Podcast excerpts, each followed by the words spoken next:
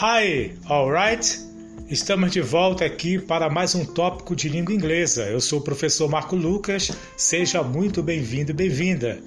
Bom, para iniciarmos, para falar desse pronome, é o chamado reflexive pronouns. São os pronomes reflexivos que vão ser utilizados com os adjetivos possessivos, mais uma formação de sufixo que poderá ser self ou selves, dependendo da sua estrutura. Mas vamos ver mais ou menos como ele funciona?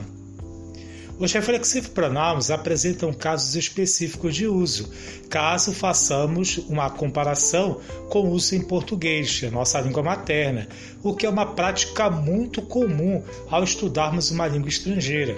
Embora essa seja uma estratégia eficiente, nem sempre somos bem-sucedidos nela, porque cada língua apresenta uma peculiaridade no tratamento gramatical. Quais são os reflexive pronouns? Os pronomes reflexivos concordam em número e gênero com a pessoa. Eles são formados por my, your, him, her, it, our, your, them e mais um sufixo que poderá ser self ou selves. Então eu posso pegar o my e juntar com self, myself. Os pronomes que forem singular serão utilizados self, e os que forem plural serão utilizados selves. Então eu posso ter myself, yourself, himself, herself, itself. Aí começa o plural: ourselves, yourselves, themselves. Aí você pode ter observado que dois repetem o your. Um é singular, outro é plural. Um fica yourself e o outro fica yourselves. Observe a tabela. I, que é o pronome pessoal, ficará myself. You, yourself. He, himself. She, herself. It, itself. We, ourselves. You, yourselves. They, themselves.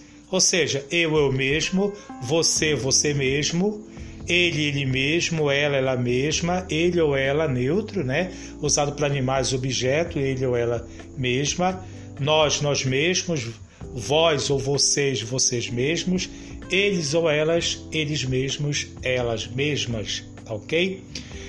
Lembrando também que o pronome reflexivo ele pode ser utilizado com a preposição by, esse by antecedendo o pronome reflexivo. Nesse caso, a tradução ela seria como é, ser traduzida por sozinho. Você poderia traduzir a palavra sozinho, sozinha tá? Porque a ação ela vai ser enfatizada para a pessoa que estiver realizando, como se ela mesma estivesse realizando aquela ação. I cut myself, eu me cortei. Se eu falo I cut by myself, eu me cortei sozinho, tá? Eu poderia traduzir desta forma também. Clara did the homework by herself.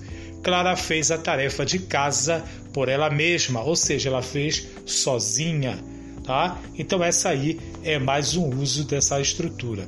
Lembrando que o reflexivo, o uso desse reflexivo, ele ele perpassa pelo pronome pessoal. Então ele tem como referência o pronome pessoal. Saiba quem é o sujeito para poder utilizar o reflexivo adequado.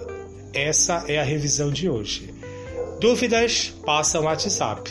Até a próxima. Bye bye.